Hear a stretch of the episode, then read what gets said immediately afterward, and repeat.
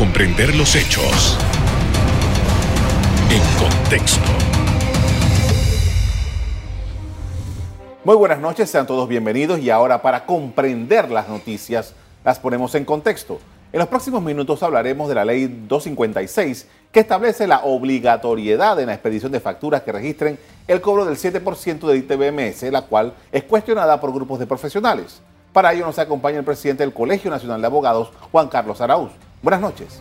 Buenas noches, gracias por la invitación. Gracias por haberla aceptado. Eh, eh, explíquenos un poco por qué los gremios, y usted ha sido uno de los voceros de estos gremios, están pidiendo, primero, que se derogue la ley y después eh, presentando ante la Corte Suprema de Justicia una acción de inconstitucionalidad contra esta ley. Sí, mire, lo primero que hay que poner en contexto que ni el gobierno ni la asamblea consultaron con los sectores afectados, es decir, el sector profesional. Lo inconsulto de la ley es el estandarte por el cual eh, los sectores profesionales eh, toman las medidas de protesta.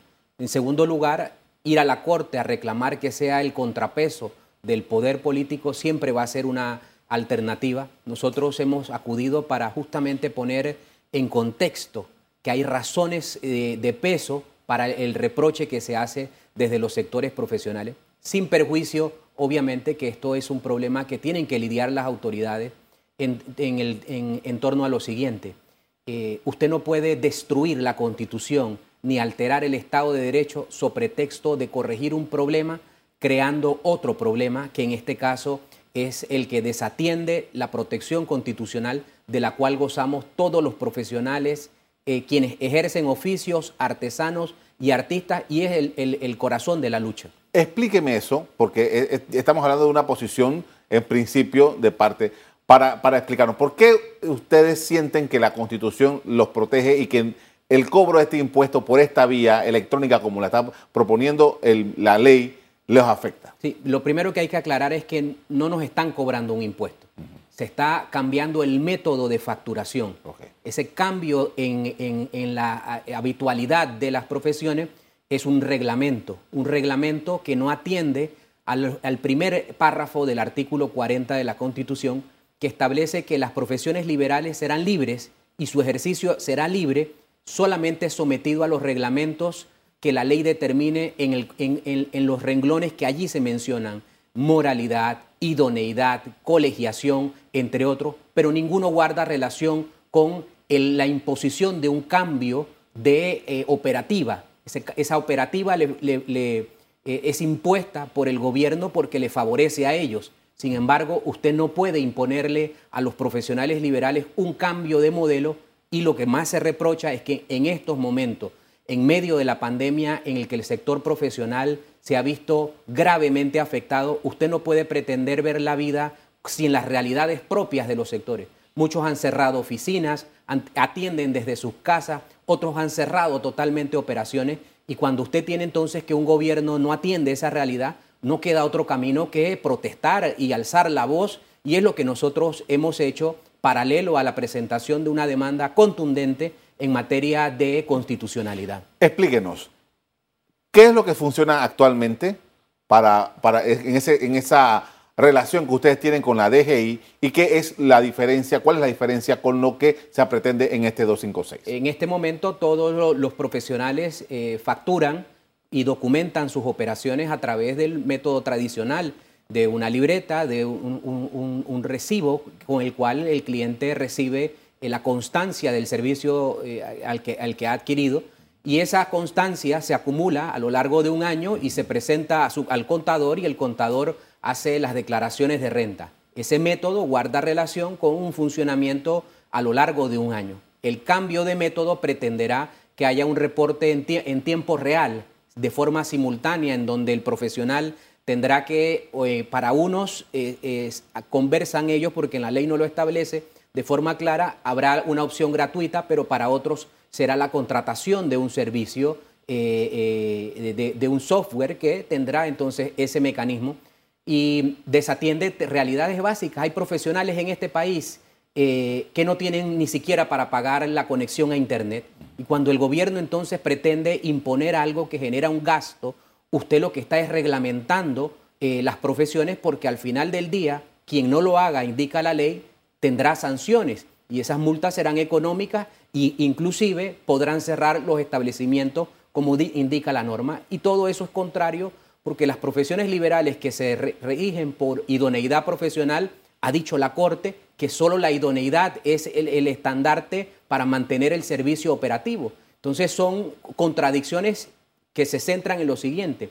La naturaleza de las profesiones liberales, al no ser actos de comercio, nunca podrá sufrir el mismo tratamiento y lo que aquí las autoridades tienen que comprender es que los comerciantes tienen su regulación y el Estado puede realizar sus tareas de fiscalización con los comerciantes, pero a los profesionales no se les puede eh, eh, tratar de la manera en la que se está tratando y mucho menos imponer una norma a tambor batiente, inconsulta y sobre todo arbitraria. La arbitrariedad con la cual la misma ha sido llevada a la Asamblea y aprobada en tres días consecutivos sin la participación de nadie es un tema para reflexionar y yo aprovecho para cuestionar que alguna autoridad del gobierno en este momento pueda sostener si consultaron a algún sector o todo se dio eh, eh, a puertas cerradas en medio de las sesiones de la Asamblea eh, de, Diputados. Y ese es un cuestionamiento con el cual yo los reto al, al, gobierno nacional a atreverse a justificar lo inconsulto de la misma sobre pretexto de seguir avanzando en esta implementación. Usted ha reiterado durante esta conversación que esto ha sido algo inconsulto. Sin embargo, he leído eh, declaraciones del director de, ingresos que dice que hubo una mesa y que se han sentado a conversar sobre el tema. ¿Qué es lo que hay? Mesa cuando descubrimos que la ley ya estaba eh, eh, sancionada en medio de las preocupaciones de los profesionales. Es decir, este es el descubrimiento luego de lo que se ocultó. ese ocultamiento con el cual se aprueba esta normativa es la que nos hace eh, eh, salir al paso y la abogacía organizada ha convocado a todos los sectores profesionales, a la Asociación de la Federación de Asociaciones Profesionales y estamos convocando a todos los sectores. Entre todos haremos la fuerza y la invitación es para que todo el mundo pueda dar la cara por algo que nos afecta, pero que desnaturaliza la esencia de las profesiones liberales que tanto han aportado para el desarrollo de este país. Por esto vamos a hacer una pausa. Al regresar seguimos analizando este tema con el presidente del Colegio de Abogados. Ya volvemos.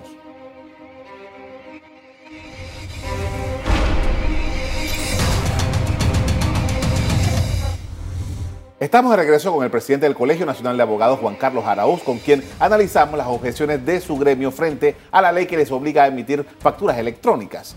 Y es una realidad, la ley eh, está allí, ustedes están pidiendo que sea derogada, eso el gobierno todavía no ha respondido a eso.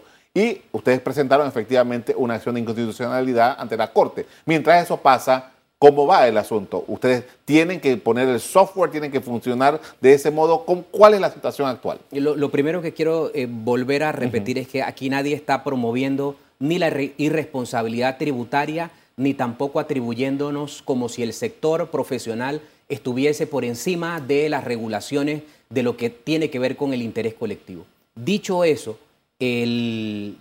nosotros estamos, eh, eh, han concluido las 48 horas con la cual el gobierno se comprometió a darnos una respuesta, eh, siendo esta hora que estamos grabando las 4 de la tarde y no hay ninguna respuesta, nosotros procedemos a realizar las convocatorias a los distintos sectores para continuar nuestra ruta de protesta y de marcha, para lo cual nosotros vamos a estar convocando a los medios de comunicación el día de mañana viernes y poder anunciar las acciones que se van a emprender para avanzar en este reproche y en esta lucha que hemos emprendido, pero una lucha justa, una lucha en favor de miles de profesionales y, personas que están siendo avasalladas por una eh, norma inconsulta e inconstitucional. Ahora bien, eh, ustedes han atacado la constitucionalidad de esto. Sabemos que eh, la Corte toma su tiempo para determinar este tipo de... primero para cogerlo y después para entrar en el fondo. ¿Por qué, por qué la, la, Constitución, a su criterio, no no, no permite este tipo de, acción? Eh, básicamente es por la naturaleza de, la, de, las actividades que realizan las profesiones liberales. Es, hay una diferencia en el concepto de lo que es un acto de comercio y un acto de un profesional. profesional eh, está resguardado por el constituyente porque es quien ayuda al Estado a cumplir ciertas funciones que el Estado no puede realizar. Y es una, una diferenciación en la que el tratamiento del comerciante es otra naturaleza porque busca el lucro. Y ese lucro que busca el comerciante no es la esencia de, las profesiones que se centran en la vocación y en, y en el servicio a los intereses colectivos, y esa naturaleza tiene que ser protegida y resguardada eh, por encima de cualquier problema que exista en nuestro país. He leído a algunos colegas suyos que dicen que eh, el, el, secreto profesional entre el abogado y su cliente pudiera quedar en entredicho con esto. ¿Por qué? Porque cuando usted dispone como de forma obligada que existirá una facturación electrónica, usted tiene que saber que existirá una base de datos en la cual se almacenarán toda la información de sus clientes, de sus consultas, de los trámites que usted realice. Y en este país eh, la experiencia indica que el robo de información digital es una realidad y obviamente todo lo que reposa en manos del Estado eh, no tiene la confianza para garantizar una protección de datos eficiente. Esa eh, violación a la confidencialidad también guarda relación con que en este país lo político siempre ha estado por encima de lo jurídico y las instituciones se han también caracterizado por ser doblegadas por el gobierno de turno con usos distintos a las finalidades públicas. Por lo tanto, la experiencia reciente de nuestro país habla también de desconfianza en torno a que las instituciones eh, no tienen un funcionamiento correcto y ahí está el punto con el cual la duda se centra en torno a cómo, quién y con qué garantías la protección de datos se va a verificar. Licenciado, eh, todo esto se da en medio de unos, eh, una, creo que está, subyace aquí en esta discusión los compromisos que Panamá ha adquirido con la OCDE y con diferentes organismos, GAFI, sobre todo GAFI, con, que está pendiente, dicho sea paso, en las próximas semanas debe haber alguna reunión, en febrero, marzo creo, unas reuniones para la continuidad, la continuidad de los casos de Panamá. Esto está relacionado con eso, eh, eh, se está verificando desde ya de hace tiempo esto del conozca a sus clientes, de dónde vienen los ingresos y los, reportes que ustedes tienen que hacer. ¿Está relacionado esto con él? ¿Cómo usted lo ve? Al menos la información que yo podría tener es que esto no guarda relación con ninguna de las estrategias o el plan de acción que tiene que ver con el salir de las listas grises. Esto es un proyecto de ley, una ley al margen de las estrategias que el gobierno lleva adelante para las listas. Y eso es la información que las propias autoridades en su momento nos han suministrado. Nos reunimos con el ministro Alexander semanas atrás y este tema fue parte de la conversación y él nos indicó claramente que eso no forma parte del plan de acción en materia de salir de las listas grises. Hay, pero dentro de eso sí existe, por ejemplo, que el gobierno de Panamá se comprometió a eh, penalizar la evasión fiscal. Y el propio director de ingresos ha presentado, creo que son como tres eh, eh, acciones de, penales en contra de tres personas que han encontrado que eh, evaden. ¿cuál, ¿Cómo ustedes lo ven esto? ¿Piensan que una cosa puede estar relacionada con la otra en, materia de los profesionales? No, yo, yo lo, que quiero puntualizar también en este tema es lo siguiente. si existen ciudadanos desleales para con el Estado, las medidas que se tienen que tomar desde la corrección o desde la verificación son otras herramientas para fiscalizar los casos en donde el Estado pueda tener conocimiento que alguien eh, no paga los impuestos a los que eh, debería tener acceso o quien simplemente ha creado una ficción eh, en torno a su vida para no, no ser un contribuyente eficiente, ni, ni razonado, ni leal con el país. Esas circunstancias lo que implican es que la propia Dirección General de Ingresos enfoque su estrategia en cómo revisar esos casos, pero ante una multiplicidad de actores y de sujetos a regularse, usted no puede aplicar generalidades. Usted no nos puede calificar a todos de evasores ni de presumir que todos estamos defraudando al Estado y sobre pretexto de eso violentar el Estado de Derecho, romper normas constitucionales. Usted lo que tiene que tener es una estrategia enérgica, pero esa estrategia enérgica empieza con las grandes empresas, con las grandes capitales que en este país simplemente se produce la evasión en el rostro de todos los ciudadanos y usted lo que necesita son esas fortalezas para atacar los principales puntos en donde el ciudadano común, el profesional humilde de este país no se sienta simplemente avasallado en medio de una pandemia con características en donde usted quiere doblegar al débil, pero al fuerte usted le quiere levantar el brazo. Entonces, esos temas puntuales van a ser parte de la discusión a lo largo de todo este reproche en el que nosotros, vuelvo y lo repito, exigimos la derogación de esta norma porque altera el Estado de Derecho y simplemente no se puede consentir. Por esto vamos a hacer otra pausa para comerciales. Al regreso, seguimos en el análisis de la legislación de factura electrónica y otros asuntos con el presidente del Colegio de Abogados. Ya volvemos.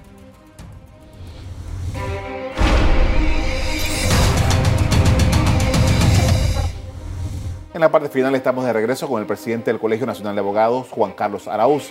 Y un poco para hacernos la imagen completa, cuando estamos hablando de profesionales, y usted habla también de la parte artística, un poco para ponerle rostro de quiénes estamos hablando. Abogados, contadores, eh, periodistas que ejercen por cuenta propia, eh, eh, médicos, odontólogos, todas las profesiones que tienen idoneidad como tal otorgada por algún ente, están todos los, técnicos, los que ejercen oficios, es decir, los plomeros, los electricistas, están desde los pintacaritas, los artistas, los trovadores. Son más de 40 actividades que se ven perjudicadas directamente y por eso quiero aprovechar esto para hacerles un llamado a ellos. La conciencia es que esta lucha es colectiva y todos tenemos que alzar la voz. En la medida que seamos una voz unificada, sabremos reivindicar este espacio que no es caprichoso ni que es, ni que es un espacio eh, simplemente para fomentar irresponsabilidad. Este espacio tiene sentido porque el verdadero corazón de una sociedad que necesita avanzar en manos de profesionales y el, momento es de unidad. Esperen las convocatorias, esperen los llamados, pero juntos podemos hacer frente a una arbitrariedad que obviamente va a causar muchos perjuicios a todos nosotros. Ahora, esto, eh, escuchándolo, se me ocurre pensar que eventualmente esto pudiera eh, llevar a, la, a, que muchas de estas personas eh, eventualmente puedan irse hacia la informalidad. Evidentemente, porque si usted tiene una persona que ya está atropellada en medio de las circunstancias, que cerró oficina, está operando en su casa, atiende eh, una consulta cada 20 días y esa consulta única, él la va a tener que simplemente ocultar porque el Estado lo está presionando a una transformación que no es posible. Y yo he, dado un ejemplo muy claro. La tecnología, claro que es una herramienta útil en estos momentos, pero si los profesionales no tienen ni siquiera eh, algunos para pagar eh, la cuenta de Internet dentro de, su, eh, dentro de su casa, usted lo va a obligar a hacer una transformación de la cual ni su conciencia ni su orden de prioridades está preparado. Y lo que hemos manifestado es el Estado se está metiendo en el orden de prioridades de los profesionales para establecer una transformación sobre texto de ellos eh, eh, eh, utilizar esto como una herramienta para el gran problema que, ellos podrían tener de la evasión pero son otras herramientas las que tendrán que utilizar. Usted me ha dicho que están reunidos con el representante del MEF, de hecho la DGI es del MEF, pero ¿y en la Asamblea han tenido alguna... alguna... no, con los diputados todavía nosotros no hemos tenido una reunión. En principio agotamos esta etapa en donde eh, generada la presentación de la, demanda, se nos convocó a una reunión en la presidencia de la República, se nos atendió, se nos dijo que en 48 horas se nos expresaría alguna posición formal y eh, al haber concluido el plazo y no tener respuesta, obviamente nosotros iremos a tocar todas las puertas que sean necesarias porque para legislar se necesita que los diputados entiendan que todos los profesionales estamos a lo largo y ancho del país y necesitamos que alguien nos auxilie. Esta es una voz de auxilio que la clase profesional está eh, eh, presentando a la sociedad y necesitamos que las autoridades nos escuchen y que los sectores también sean conscientes con que el reclamo ni es superfluo ni es caprichoso y guarda relación con el mismo Estado de Derecho de nuestro país. Ahora, cuando ustedes hablan de pedir la derogación, que sería un, proyecto de ley nuevo que pide que se deroga el artículo tal y tal y tal, esto es que se derogue totalmente o la parte atinente a, los profesionales? ¿Cómo Nosotros solamente reivindicamos que en la ley 72 del 2011 la ley consagraba el tema de facturación electrónica, un apartado en donde los sectores exentos estaba descrito claramente el sector de las profesiones liberales, eh, quienes ejercen oficios, artes y, artistas, eh, y esa eh, exención de la obligación fue alterada con esta ley 256 y lo que nosotros pedimos es devolver al estado en el que la protección era una realidad Y nada más nosotros salimos a protestar por simplemente la arbitrariedad de haber avanzado en un proyecto de ley en una discusión sin nadie presente y sobre pretexto de, regular un tema han cometido una arbitrariedad en perjuicio de todos los profesionales. Yo quiero dar una vuelta aquí, y aprovechando que usted está, porque eh, eh, en medio de todo esto, ustedes acudieron hace dos días a la corte, no sé qué, tenemos una corte eh, que tiene una nueva composición. Quiero aprovechar para preguntarle sus criterios frente al momento que está viviendo la justicia, particularmente en la Corte Suprema de Justicia. Yo, pienso que la palabra que va a definir este periodo es transformación. Eh, nosotros desde la abogacía tenemos alta confianza en que la magistrada María Eugenia López va a imprimir un dinamismo dentro de la ejecución de muchos planes. Eh, esto es un trabajo eh, en donde los nueve magistrados tienen que tener alguna relación personal de colocar prioridades para sacar adelante temas. La justicia está en un mar de dificultades, pero elegir los cuatro, cinco temas más prioritarios y impulsarlos sería una, una buena fórmula de que este periodo se convierta en ese aire renovador que tanto la sociedad reclama.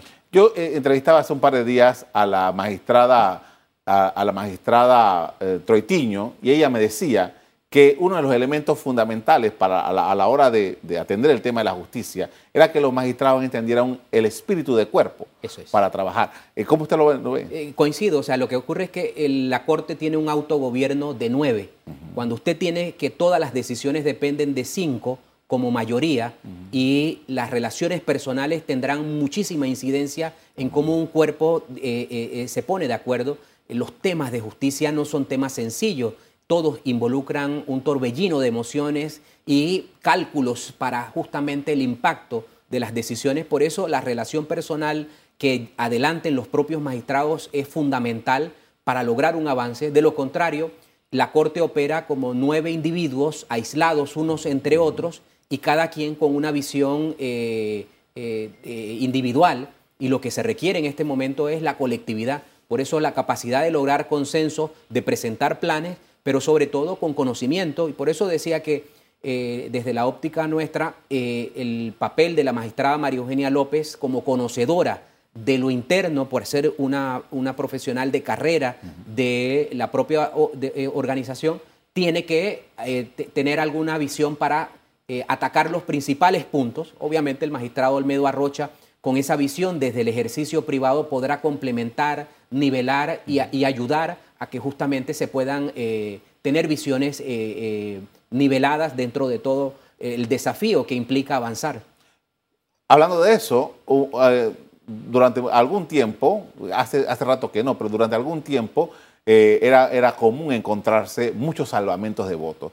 Y los salvamentos, de votos eran una especie de protesta en medio de en una sala o en otra sala. Eh, el salvamento de votos, entiendo el tema jurídico, pero el salvamento de votos como una posición eh, política, por así decirlo, de, ir en contra de la marea, de ir en contra, eh, ¿cómo, ha afectado o no a la justicia en Panamá? Va, a depender un poco, porque si es una corte integrada por nueve individuos que no se toleran entre sí, mi salvamento de voto podría convertirse hasta en un reproche puntual a algún actor dentro del propio pleno de la corte. Es decir, todo va a depender del momento que se viva. Eh, sin embargo, el disentir de la mayoría es parte de la tarea de, quien quiere presentar una forma de discutir eh, o de plantear nuevas corrientes. Nuestro país necesita que, la, justicia inclusive plantee nuevos criterios jurídicos y eso va a implicar que entre todos los magistrados puedan eh, presentar esa, esa conversación necesaria de, que, implica que los seres humanos se interrelacionan para lograr eh, avances y eso es lo que, lo que se traduce un salvamento de voto. Quiero mencionar también, por ejemplo, el magistrado eh, eh, Vázquez, que va a estar presidiendo la sala tercera, también va a tener un desafío porque a él le va a corresponder que desde adentro surja nuevos criterios o nuevos instrumentos en materia de lo contencioso administrativo. Una ley del año 46 es simplemente momento de avanzar. Entonces, eh, volvería a lo siguiente. Si los nueve que forman parte del Pleno tienen el entendimiento personal eh, eh, de, visión de equipo, todas estas transformaciones serían más sencillas porque cada uno tendrá un segmento de la justicia para imprimir esa ola de transformación. Y por eso defino es que la palabra de este periodo es transformación. 30 segundos. La justicia, casi todo el mundo, en el imaginario de todo el mundo, es lo penal. ¿Qué pasa con las otras eh, disciplinas? Por eso justamente la Corte tiene que presentar visiones. Maestrada Rocha ya presentó una iniciativa para modernizar la justicia civil. Está la de familia, la contencioso administrativo, la marítima, la agraria, y por, es un catálogo enorme de jurisdicciones y hay que hacer una revisión individualizada de cada una de esas áreas para saber hacia dónde va la justicia. Le agradezco mucho eh, y le agradezco que haya atendido este tema en particular que no estaba en la agenda. Muy amable. A la orden. La ley 256 fue aprobada en octubre pasado y según sus proponentes ayuda a disminuir la evasión fiscal y a mejorar la calidad de la información tributaria. Hasta aquí el programa de hoy. A ustedes les doy las gracias por acompañarnos. Me despido invitándolos a que continúen disfrutando de nuestra programación. Buenas noches. Thank you.